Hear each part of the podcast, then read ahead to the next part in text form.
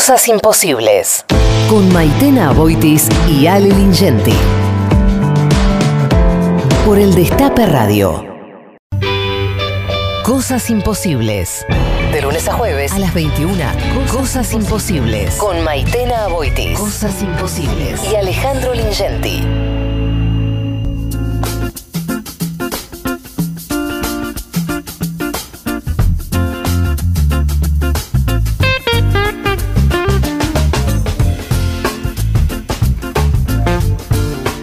Bienvenida al Destape Radio, Marlina Jiménez, directora de una banda de chicas. ¿Cómo estás? Hola, ¿cómo andan? Gracias por visitarnos. No, gracias a ustedes por invitar.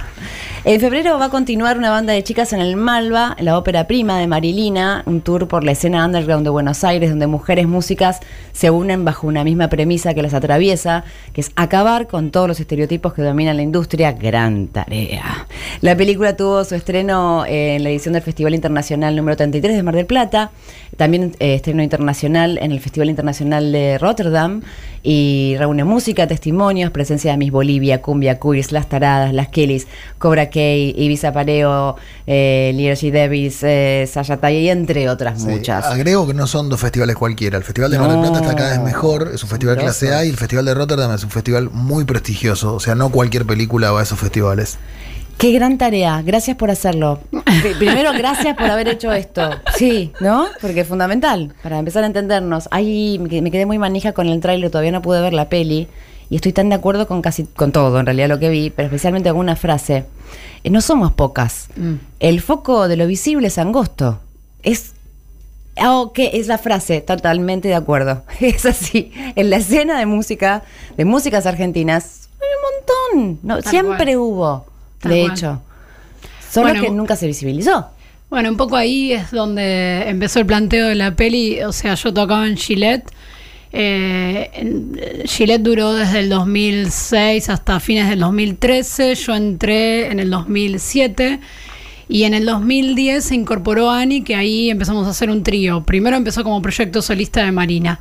Y bueno, en el 2010, eh, cuando nos propusimos como tocar mucho por esto de ser un trío y tener mucho power, eh, como que nos empezó a pasar esto de que nos empezaban a agrupar con otras bandas de chicas. Primero era muy difícil conseguir fechas, o sea, lo primero que nos pasaba era eso, pero bueno, cuando conseguíamos fechas nos agrupaban con bandas de chicas y ahí fue como, ah, mira todas las que somos, ¿qué pasa? Eh, que no estamos en la radio, que no estamos en la tele, que no estamos en YouTube. Eh, y bueno, eso fue el disparador de, bueno, quiero hacer un documental que nos muestre, digamos, tocando en vivo, que nos veamos bien, que se escuche bien eh, y un poco que cuente nuestra historia. ¿Qué año más o menos cuando surgió esto? O sea, eso fue, eh, la idea disparadora fue en el 2010. yo como que en general grababa los shows de Gillette porque quería ver cómo nos veían. Claro, carácter medio obsesivo. Eh, y ahí en algún momento dije, bueno, voy a empezar a grabar a las otras. Eh, y empecé como a hacer mi propio archivo, porque después hay un montón de material que no entró en la película, pero ahí yo empecé a grabar y lo iba haciendo muy de a poco y decía que quería hacer la película, pero no la hacía. Recién como que eh, me reafirmé y todo en el 2015. a principio de ese año yo hice un taller de cine documental eh, y en ese taller como que pude eh, desarrollar un poco más la idea. Yo soy diseñadora de imagen y sonido de la UBA, eh, trabajo como sonidista en cine y en tele, pero como que en general trabajaba como sonidista, me fui como... alejando como de la realización. Entonces era como todo un, como un desafío querer hacer una película después de tanto tiempo, que yo me recibí eh, a finales, o sea, terminé de cursar en el 2003 y en el 2006 di los finales, pero bueno, requiere como un ejercicio, ¿no? como comprobar que podés hacer una película muchos años después. Bueno. No, es una película que, digamos, em, no es una película sobre una escena, porque la verdad que la cantidad de músicas que hay es muy heterogénea, digamos, el estilo de las artistas que, forman parte de la película. Entonces te quería preguntar por eso, digamos, cuál fue el criterio de selección. Digamos, que sean mujeres naturalmente, pero, pero digamos, ¿por qué elegiste estas? Porque hay más también. Sí, eh, bueno, uno de las. Eh, primero voy a agregar que son mujeres lesbianas y trans, eh, que si no, eso después trae conflictos. uno de los criterios de selección era eh, que todas tenían que ser eh, bandas o solistas que rompieran eh, con el estereotipo que se pretende de las chicas tocando. Entonces, parte de la selección fue esa, como yo sabía que no iba desde, desde mis pensamientos, como que yo pensaba, bueno, en el folclore las mujeres se ganaron un terreno. Obviamente debe haber eh, misoginia y bueno, los mismos conflictos que cuento sobre eh, en una banda de chicas, supongo que deben estar en el folclore y deben estar en el tango. Pero yo ya pensaba que, bueno, ahí ya ciertas mujeres se ganaron un terreno. Eh, ¿Qué pasa con, con, bueno, con todo lo que digamos, de alguna manera mal llamado rock, porque no es rock solamente, es el rock, el punk, el pop, el, La todo- cultura rock, toda- ¿no? Sí, y como la modernidad también, porque todo lo moderno o lo indie, eh, bueno, ahí no podemos, no, no, no estamos. ¿Qué pasa? Entonces, era un poco, bueno, eh, ¿quiénes son las chicas que rompen con esto? Y las chicas que no cantan melódico, que hacen, que tocan el instrumento de una manera diferente a lo que se pretende. En general, como que quieren que las mujeres toquemos o, Más eh, lánguido, medio, no sí, sé. medio suave, no hacer ruidos, o que tengamos una voz linda, eh, armoniosa. Bueno, entonces el criterio de selección tenía que ver con eso, con la ruptura de eso. Me parece que cada una de estas bandas eh, toman distintos géneros y hacen con el género una ruptura. Choco hace esto de eh, adueñarse del reggaetón, donde se dice que el reggaetón es misógino y en realidad el género no es misógino, es quien canta y cómo cantan y qué cantan. Eh, bueno, choco, cumbia, eh, todas para mí tienen como una forma de romper con lo que se pretendía que seamos. Eh, y ese fue el, el criterio. Digamos, la, la primera idea que yo tuve era que yo quería grabar a todas las chicas de Latinoamérica. Y fue como, uh, Enorme, no claro, termino poco, más. sí. Después dije, no, bueno, de Argentina. Bueno, banda de chicas 2. Ahí va, sí. No sé, no quiero estamos escuchando. Quedó por un tiempo. Justo estamos escuchando un poco de cumbia quiz, a ver.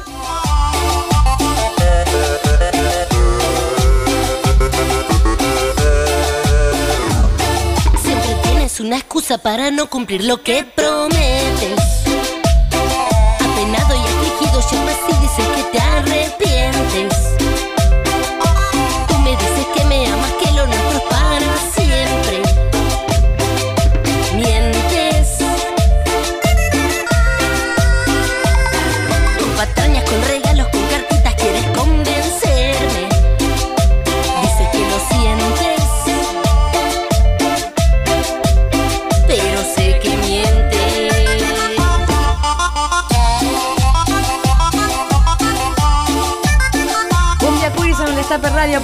Con Marina Jiménez, directora de una banda de chicas, hablando de esa peli. Y cuánto, o sea, el esfuerzo fue enorme. Hacer una peli es, es una tarea titánica. Sí, y sigue siéndolo, porque bueno, la película la estrenamos eh, a fines del 2018. Durante todo el 2019 la estuvimos presentando en distintos festivales. Yo viajé dos veces a Europa, una vez a Rotterdam y la segunda estuvimos en Suecia, en Estocolmo, en Nuremberg, Alemania, en Lisboa, que ganó en Queer Lisboa Mejor Documental. Eh, Volvimos eh, y se estrenó en el Malva y ahora vamos cuarto mes de proyección en el Malva, que significa mucho reme porque esta peli está hecha con el subsidio más chico del Inca. Eso significa que no tenemos, por ejemplo, por ejemplo, publicidad en vía pública. Entonces todo depende de nosotras, de las redes, de hacer notas y de seguir haciendo el boca en boca de la película para que siga estando. Cuando fuiste a Portugal, a Suecia, a esos lugares, ¿te encontraste con problemáticas de, de, digamos, de mujeres que tienen relación con el rock parecidas o no? Es muy loco porque si bien eh, la película habla como de la problemática acá y que parecería que solo Latinoamérica o Argentina en particular tendría esta problemática, eh, Europa se encuentra en las mismas situaciones. Eh, digo, incluso Suecia, que Suecia es un país que se caracteriza por tener eh, como más igualdad desde hace muchos años atrás, pero sin embargo, si vos te pones a pensar en, no sé, nombrame bandas de chicas eh, de afuera y tenés que hacer un esfuerzo muy grande para pensar, más allá del Riot, de lo que fue en los 90, Sí, el- Roxette, el Riot, eh, como empezás a pensar y decís, Eh, bueno, no, claro. en- bueno, por suerte Suecia nos dejó Roxette 1 y 1, ahora y 2 uno, y siempre. 2, Ace of Base 2 y 2. Eh, Bueno, pero bueno, metal. empezás a pensar en otros lados y bueno, no hay. O sea, tenés que decir, bueno, Runaways, que son de los 60, de- perdón, de los 70, de los 80, eh, Sí, o las Radio las. Slits. Pero no te tiene que costar tanto encontrar eso, ¿no? Debería Claro. ser más normal decir, bueno, de que sea de igual condiciones. Sí, Y hablemos un poco de la problemática que, transmite la peli, ¿no? Que de, de algunos detalles que tengan que ver con eso. Yo también lo vivo de cerca por pertenecer a- del otro lado, digamos, por dedicarme a esto de periodismo musical, específicamente de rock, y lo he vivido también desde otro lado y también de observarlo, lo que pasa con las artistas, ¿no? Eh, cómo, ¿Qué es lo que transmite cada una de ellas? Bueno, tienen que ver la peli. Obvio que hay que ir a verla, pero algo, No, un ganchito para que la gente se pueda decir, ay, pará, y a ver esto. No, básicamente eso, como que cada una cuenta experien- distintas experiencias que nos atraviesan un poco a todas, como el conflicto que hay eh, con los con algunos sonidistas a la hora de hacer la prueba de sonido. Sí, especialmente aparte aprovechando que sos sonidista y, y- pero aparte el mansplaining que hay Sí, constante, que si te acercás a un micrófono automáticamente hay alguien que te dice, hay un tipo que viene a decirte cómo es el micrófono como si uno no, por- Bueno. no sé, no, no, te- no- no sabe de eso, ¿no? ¿No te acordás cuando estuvimos en- invitada a Ignacia que contó que ella iba a probar sonido y le decían, ¿querés que te afine la guitarra? Claro, Sí, como que es un, es un clásico. es un clásico. Eso y, ah, no sé, a las bateristas, por ejemplo, como decirles que como están armando, a, a Ani le pasaba mucho eso. No, así no se arma una batería. Bueno, pero eh, yo toco la batería como yo quiero, si quiero poner el tom acá y lo quiero, o no quiero tocar con tom. Sí, no sé, esas cosas que, Ani te- le toca bárbaro. Sí, o sea, es terrible. Eh, bueno, está esa problemática y muchas problemáticas más. Digo, ya la, la del comienzo, el hecho de que cuando salíamos a buscar fechas nos agruparan solo con chicas, es, pero ¿qué? ¿Es un género en sí mismo eh, ser chicas eh, y tocar? No, o sea, y eso como que traía conflictos en el orden de cuando vos haces una fecha, vos esperás que te agrupen con alguien que tiene más o menos que ver, digamos, que tu música se parece a la otra banda, porque el objetivo es compartir públicos, agrandar los públicos. Si a vos te ponen con bandas que no tenés nada que ver, lo más probable es que cada público va a ver su banda y se va. Y es lo que termina Y eso es lo que nos ¿no? pasaba, o sea, digamos, no es que estoy en contra de que, no sé, que de repente Gillette tocara con una banda de cumbia o con una banda de pop o melódica, eh, pero eso no nos sumaba, no le suma a nadie, digamos. Entonces es como, no, no, no es un objetivo mercantil, no sé, por decirlo de alguna manera. ¿Qué opinas de la ley de cupo? Eh, bueno, que está bueno. Eh, Está me parece que es algo- mucho la implementación. Era lógico también. Bueno, esperable, está costando. No, O me parece que es algo súper necesario, que es un punto de partida, que es eso, yo hubiese pedido el 50%, no Claro. el 30%. Eh, pero digo, las leyes sin, eh, por ejemplo, materiales audiovisuales que las sustenten, digamos, y el material audiovisual este sin una ley que también lo esté, como que son cosas que se relacionan. Entonces está buenísimo que me parece que parte de lo que nos dejó el Ni Una Menos o las marchas eh, por el aborto y todo ese clima que se vivió es como muchas queriendo hacer cosas y tirando para el mismo lado. Me Y parece que frente. tiene que ver con eso. Después, ¿cómo se va a implementar esto? Si lo cumplen o no lo cumplen. Y sí, va a haber problemas. Como también va a haber problemas en el hecho de que, che, por poner el 30%, eh, chicas, que no nos manden a abrir eh, los shows, ¿no? Que eso es otra cosa que puede pasar. No, o sea, que tratar de ver cómo empezamos como a luchar desde cada uno de los lugares. Y también el, el otro conflicto es que, digamos, no solamente mujeres, deberían también incluir a eh, las disidencias. Digo, eh, tampoco hay muchos chiques no binarios eh, tocando, ni, ni, no sé, ni varones gays. Sí, No. vamos de a poco, ¿no? Sí, como que sí. es como, bueno, a ver, ganamos esta, esta batalla, Hay que seguir. ir por más, Ay, ¿no? sí, sí, sí. Una aclaración para que no parezca una, una conversación de secta, que cuando hablamos de Ani hablamos de Ani Castoldi, que es, digamos, la compañera de Marina Lagrasta en Ibiza Pareo, y que cuando le mandan a, a armar la batería no le deberían decir nada porque toca bárbaro. La podemos escuchar si querés. Podemos Sí. escuchar un poquito de Ibiza Pareo para que se den cuenta cómo toca.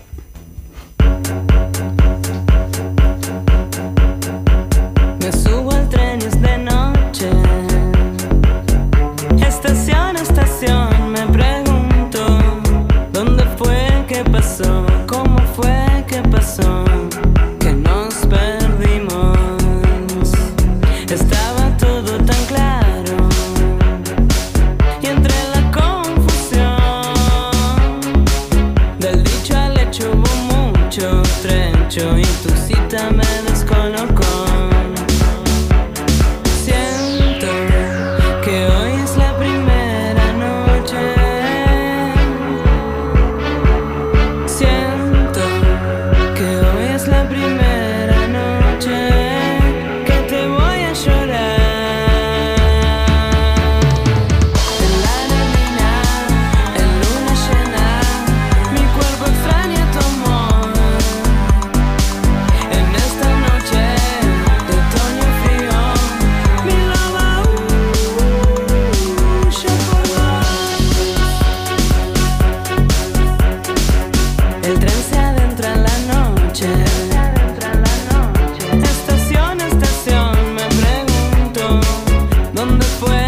fue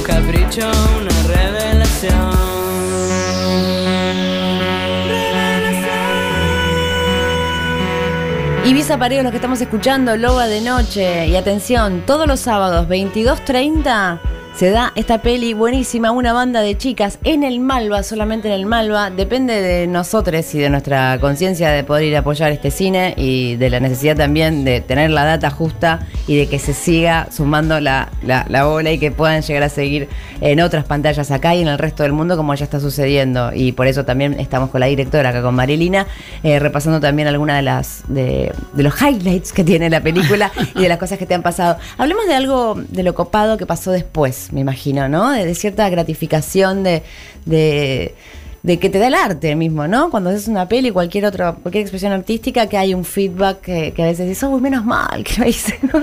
Bueno, en principio fue bastante sorprendente eso de ir a presentarla a Europa y que en Europa también tengan como las mismas problemáticas. Como entender eso es como, ah, mirá qué loco. Porque de alguna manera cuando la estaba haciendo la película la pensaba como que era una problemática más de Latinoamérica. De hecho, esperaba que en festivales quedáramos más en Latinoamérica que en Europa y sucedió lo contrario, quedamos más en Europa que en Latinoamérica. Ahora igual en marzo voy a presentarla a Guadalajara y también se estrena en el México DF, así que Ah, ahí ya tenés una punta sí, también muy... una punta interesante. Muy Sí, interesante, porque lo que está pasando en México, que está, bueno, sucedió un poco después que, que acá en la Argentina, eh, de esta movida de concientización y de la, de la fuerza del feminismo, que llegás a, un- a dos lugares claves de México en un punto justo, en donde también puede llegar a ser muy interesante, porque ya, viste, Argentina y México siempre se miraron las caras muy de cerca con lo que pasaba de música de popular sí. joven, digamos, ¿no? Por decirlo de algún modo. Entonces su llegada ya me imagino que, que va a causar un revuelo lindo, lindo. Y encontrarse también con pares también allá que cómo la están pasando. Porque encima en México el patriarcado particular Tremendo. que tienen Tremendo. es, es tremendo, es fuertísimo y muy particular, porque es un patriarcado matriarcal, viste, es como una cosa medio extraña, como todo chinga tu madre, tu madre, tu madre, como la madre es todo, pero de repente a la hora de, de respetar a, una par como mujer, lesbiana, trans, lo que fuera, no, es un problemón. Y, mm, y también hay un machismo muy metido también en, en mujeres, o sea, que también hay como una cosa distinta. eh, pero que bueno, que forma parte también de, de- de nuestra región, digo, de nosotros de la, de la, de la, de la patria grande, ¿no? De decir cómo, Sí. cómo nos tomamos y cómo vivimos cada una de nuestras experiencias. Ahí debe haber algo muy interesante. Sí, está la idea de llevar a alguna de las bandas, así que ojalá que se concrete eso. Sí, Sí, y los que, están, los que están escuchando, a mí me parece que también lo que tiene esta película que es muy inspirador eh, lo que pasó con la película. Es una película completamente independiente y mira el Mm. recorrido que está contando que tiene, con lo cual todos aquellos que están escuchando y no se animan a hacer cosas, véanse en el espejo de esta película y de lo que hizo Marilina Jiménez, que me parece un gran ejemplo. Absolutamente, es que el arte también significa eso. Si no te ves espejado en algo, ¿no? ¿Cómo seguir? ¿Cómo creer que es posible? Eh, pero sí, sucede.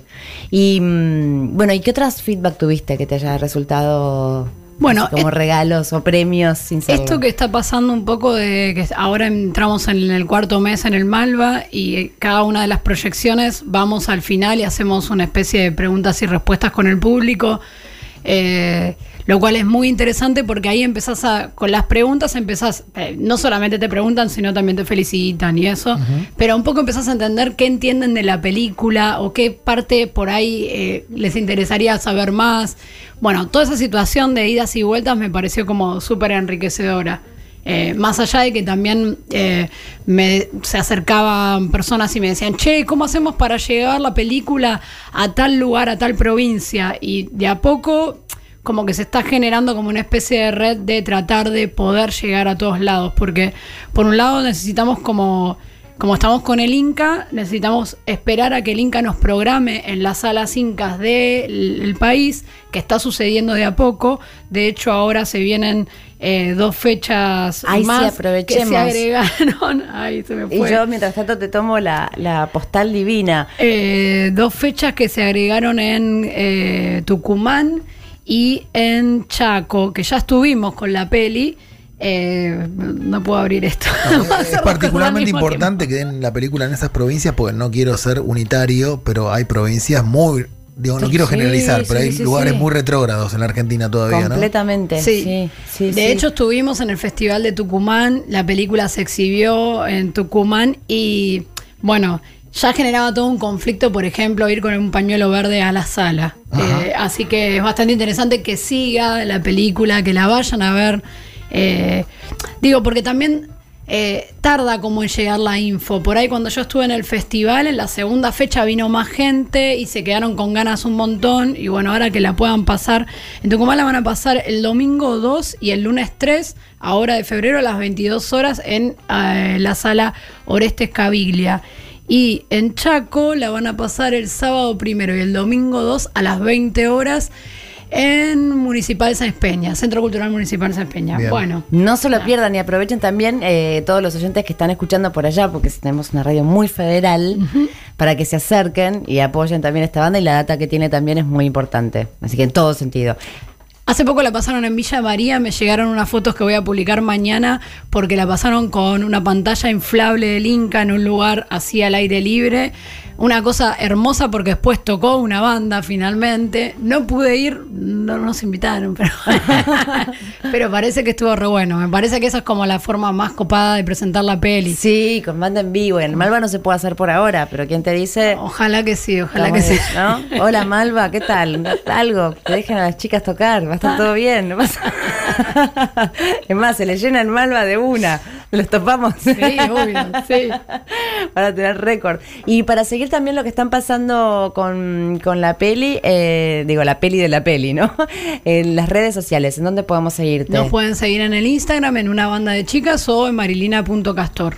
Y también en. Facebook. Perfecto. Entonces recordemos, sábados 22.30 en el Malva eh, continúa esta gran película, Una banda de chicas, dirigida por Marilina Jiménez, con quien tuvimos el gustazo de hablar. Gracias por acercarte a la Gracias, radio eh. con nosotros. Gracias a ustedes. Y contá con este micrófono para lo que quieras, cuando quieras. Gracias. Palabra de verdad. ¿eh? y nos despedimos con una canción que se llama La fiesta de las Kellys. Muy bien.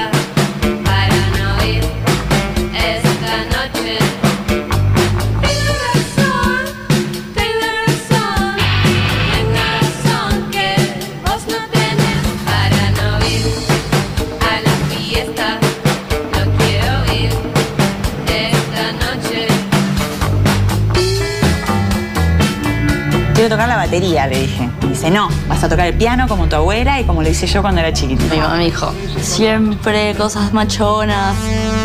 Cumbia Queer, Chocolate Remix, Las Paradas, Miss Bolivia, Ibiza Pareo, Sasha Satia, Cobra K, Liar, She Devils, Las Kelly, Gillette protagonizan el documental Una banda de chicas. banda de chicas. Te esperamos en las salas de cine. Así somos una banda. Somos una banda. Busca una banda de chicas en Instagram y en Facebook y entérate de todas las fechas. 107.3 El Destape Radio. Cosas imposibles. De lunes a jueves a las 21.